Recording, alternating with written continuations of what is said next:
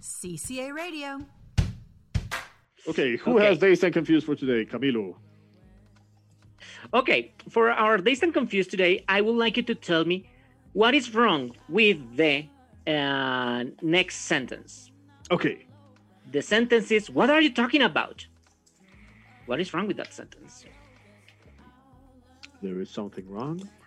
It is What are you officially, talking What about? are you talking about? What are you talking about?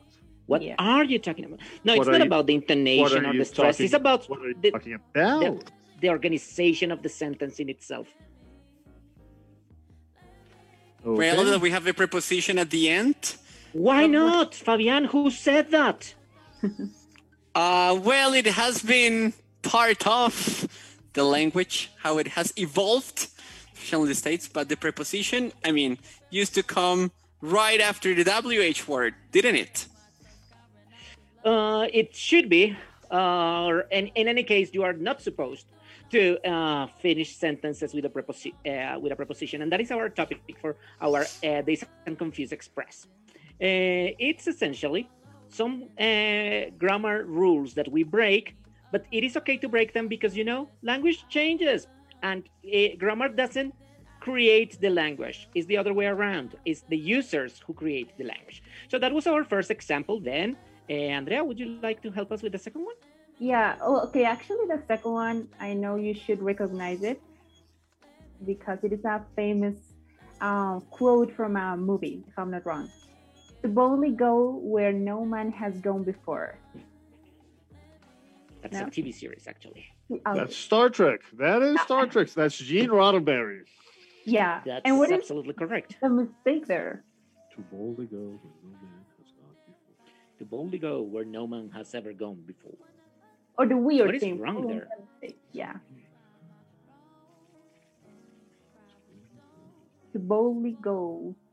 The thing is, I've heard that so many times that it, In it's not so wrong. different there- references. there is Sounds nothing. perfect. there is nothing wrong with it because it is Star Trek and we're citing Star I, I can I can say it and hear the music behind it because as you say it it's always that those little notes from Star Trek.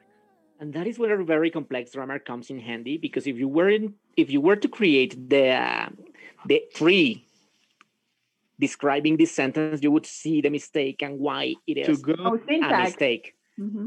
Fabian, to go boldly Ah. to go Again, boldly. to go boldly. No, no, it, it is not to go Mm. boldly, but to No. boldly go. I know. I'm trying to f- I'm trying to Keep figure making out the Oh, how, correction. I'm making Okay. I'm making how how yeah I, I guess And you You can corrected it, correct it. Pedro, actually. yeah, Yeah. because the adverb goes after the verb. okay. Exactly. So, Oh, You are basi- Go, sorry, Andrea. go so basically, we're not supposed to split infinitives, right? Your infinitive Okay. Mhm. is to go, but sometimes for aesthetic purposes, we can introduce an adverb, but it is not what we should be doing, right? Because sometimes we can, it, it is unnecessary in a way. However, when we want to, for example, have a specific emphasis in the meaning of what we are saying, well, we can use Okay. that. Mhm. Okay.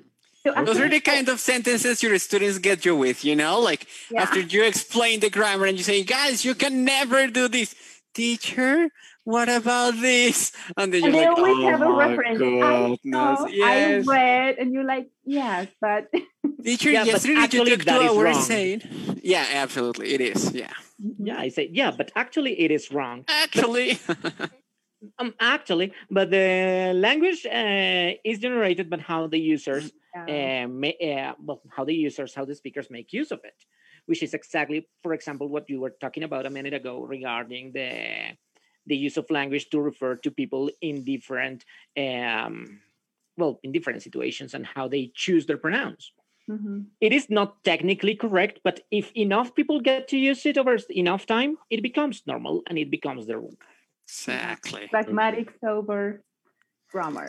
Like when you see sentences like "the very best" or "I'm loving it," after you Yeah. have explained several times, like "you cannot do this, teacher, I'm loving it." Okay, Okay. go to McDonald's. but Don't do remember- McDonald's. Uh. Yeah. McDonald's is bad for your grammar and for you. Fair enough. And for Okay. your body. Did you see? Did you see? Uh, Meaning? Okay, go ahead, Camilo. one more, one more, one more. Uh, I have this one. A bunch of my friends are there. A bunch of my friends are there. Hmm. A A Uh, bunch, bunch of my is- friends. A Why? bunch, it's because it's a singular group noun. You know, like when you It's say a my group family, you noun. don't say my family are, but my family is. We do Okay. say that all the time. My family are in this place. Real Madrid is playing. Uh, sorry, Real Madrid are playing. Are. this- Yeah, exactly. Okay, or for Right. example, today Germany uh, are playing France. Exactly. that is So not- that happens. The that Germany- happens because Fashion, you include logistics. yourself. When you're talking about a team and a sports team, you're not talking Mm-hmm. about them and you're separating yourself from it. You are part of it by As a being a fan. Uh, fan. By being a fan, okay. you are part of something. So Makes sense. no, But it's Oh, it- us, not they. and it happens in Spanish as well. It's Oh, it's yeah. us. It's us. Of course. Yeah, when you We say play. jugamos contra Jugamos. Venezuela Yeah. mañana. There Yeah, I you have go. a we're playing, problem we're playing saying that. Yes. Oh, Maybe Hamas Oh, Maybe Hamas is the only one that's not going to say it, but the rest of 50 million Colombians, we are playing Venezuela tomorrow. Okay, let's Yes, hope talking- they are playing, not like they did not play uh, Ecuador. Let's hope Oh, they yeah. do play tomorrow. It would be However- so nice. However, I have to say that the set piece, the free kick, was a beauty. You That's know, that was the beautiful, only there you go. beautiful thing they did during the game. Now, two quick things before we go. Um, Eriksen, Christian Eriksen, collapsing on the on the match on the pitch. Terrible, That you was know. scary. You would never think that a soccer player would, you know, suffer a heart illness being so young.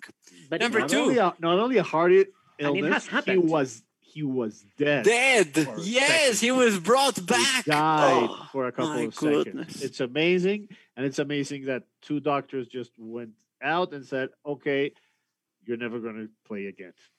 Yeah, that's true. Mhm. And number two, Cristiano Ronaldo going against Coca Cola. Did Loved you it. see that yesterday? I Oh, I'm love it's- loving one. it. Yeah, that was I'm fun. loving it. I'm loving it. There you go. People, do you know what I'm loving? I'm loving CCA Radio. That was all for today, and we're out. CCA Radio. If you like this podcast, share it with your friends and comment about it on our social media.